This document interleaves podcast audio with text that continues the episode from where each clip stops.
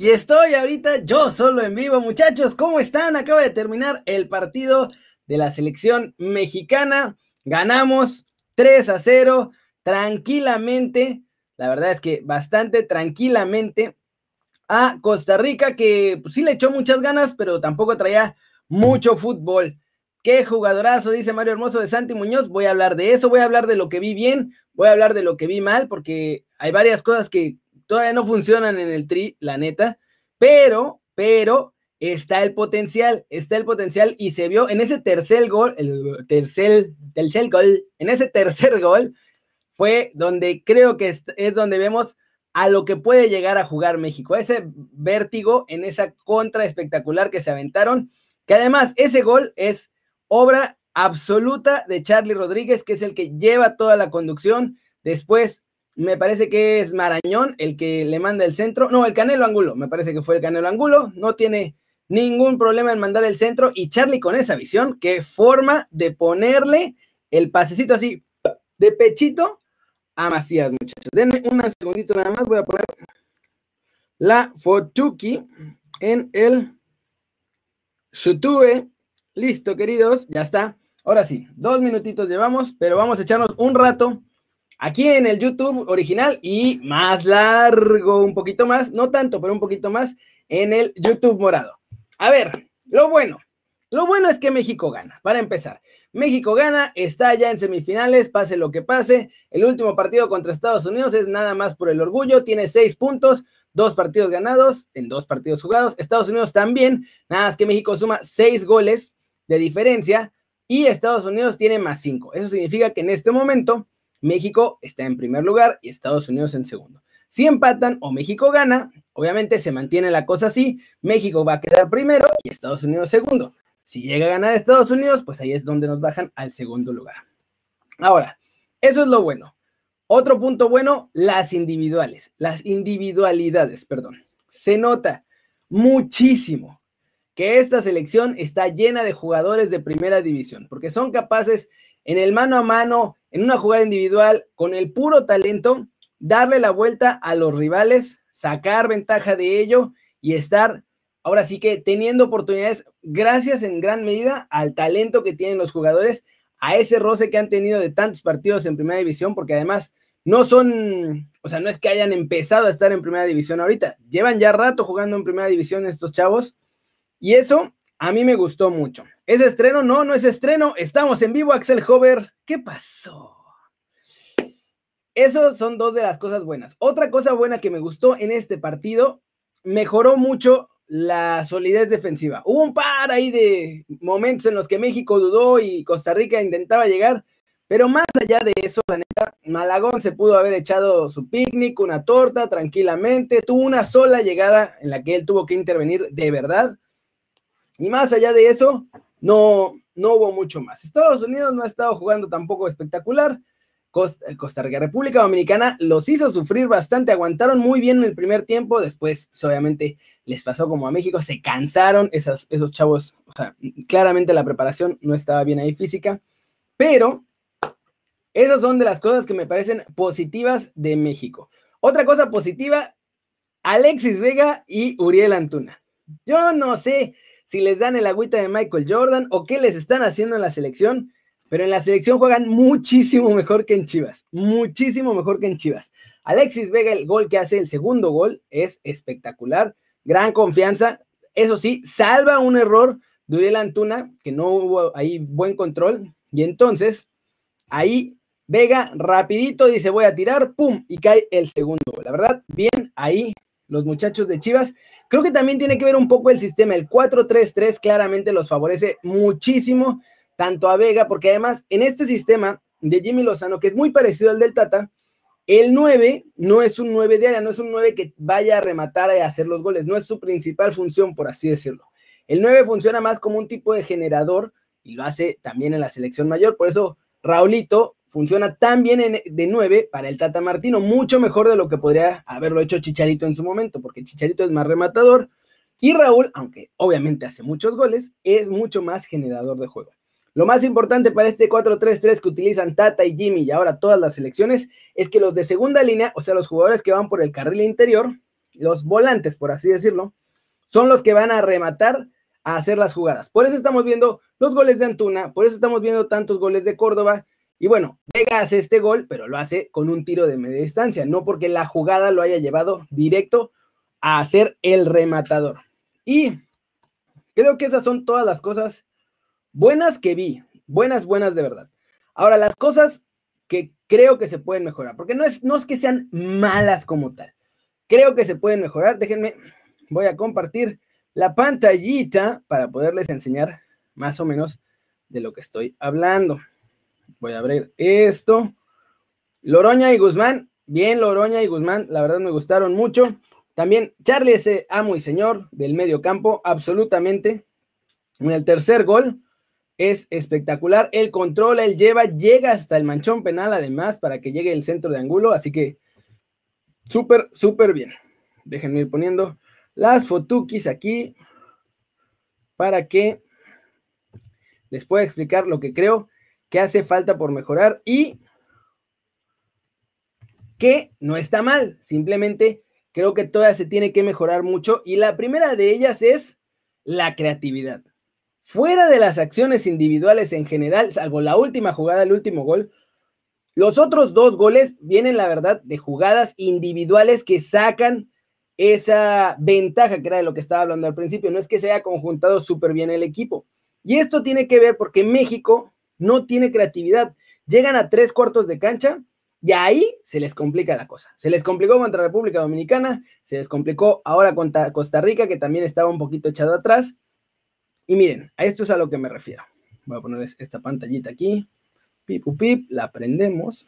¡Ay, pero! La tecnología de las capturas de pantalla. Miren. Disparos totales de México. Esto fue hasta el minuto 80, cuando tomé esta captura de pantalla.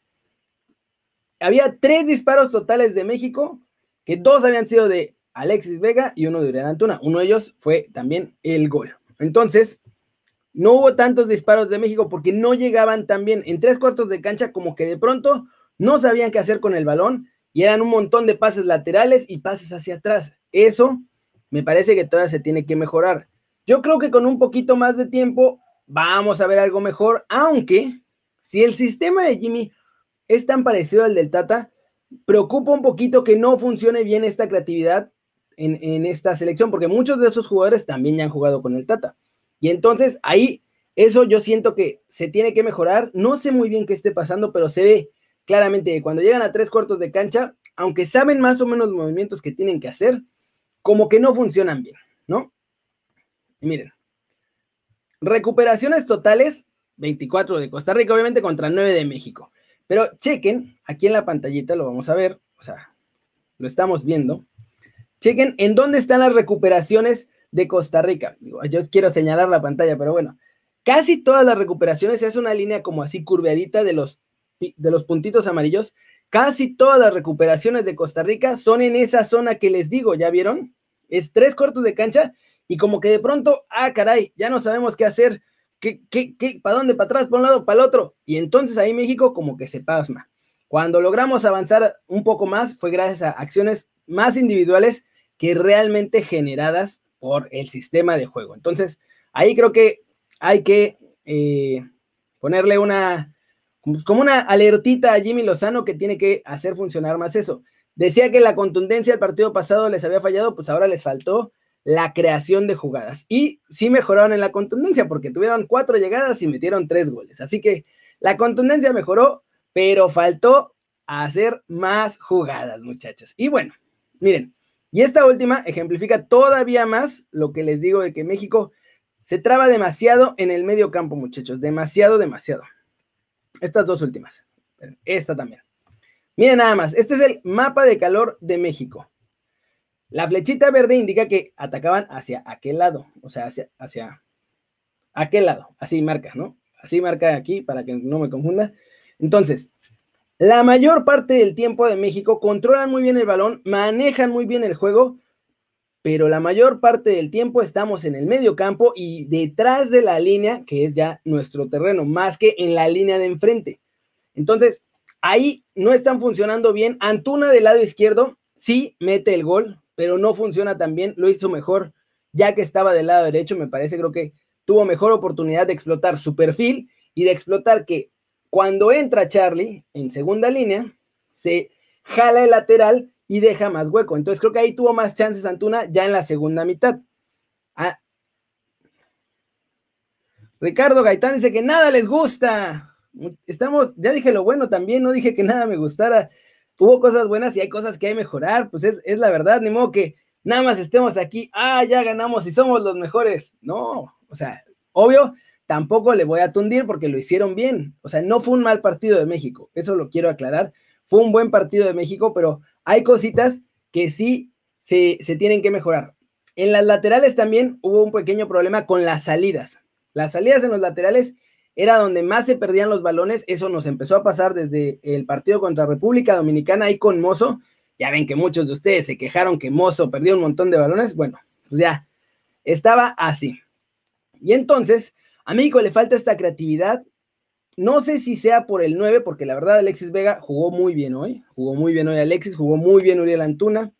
Eh, pero creo que ahí el sistema es algo que está fallando en, su, en el sistema de cómo se están manejando los tiempos de, ahora sí que los relevos para que un jugador vaya hacia adelante y otro vaya hacia atrás y entonces se exploten los espacios. Yo creo que eso tiene que ver, que les faltó un poquitito ahí como ajustar Quiero pensar también que es cuestión de tiempo. O sea, es cuestión de tiempo que el siguiente partido contra Estados Unidos esto va a mejorar un poco. Para las semifinales van a estar un poco más ajustados y van a jugar mejor.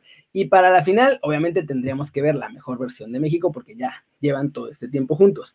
Pero no es tan malo. Les digo que no es tan malo porque en el tercer gol, el tercer gol, aunque es una gran, gran acción de Charlie, la verdad es que todas las piezas se movieron al lugar que tenían que moverse, en el momento que tenían que moverse, perfecto.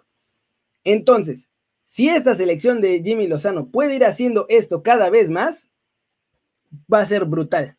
O sea, si logramos ese nivel de conjunción que vimos en el tercer gol, en el que todos vieron perfectamente qué hacer, a dónde moverse y cómo tocar, si lo logran hacer durante ni siquiera los 90 minutos, ¿eh? si lo logran hacer 30 minutos de cada partido, van a tenerla hecha tranquilamente hasta la final y para ganar, obviamente. Pero, pero, si queremos ser competitivos en Tokio, que además va a haber muchas más piezas, mejores piezas todavía de las que tenemos, entonces va, va a aparecer una selección que realmente cause peligro. Yo creo que es una cuestión de tiempo.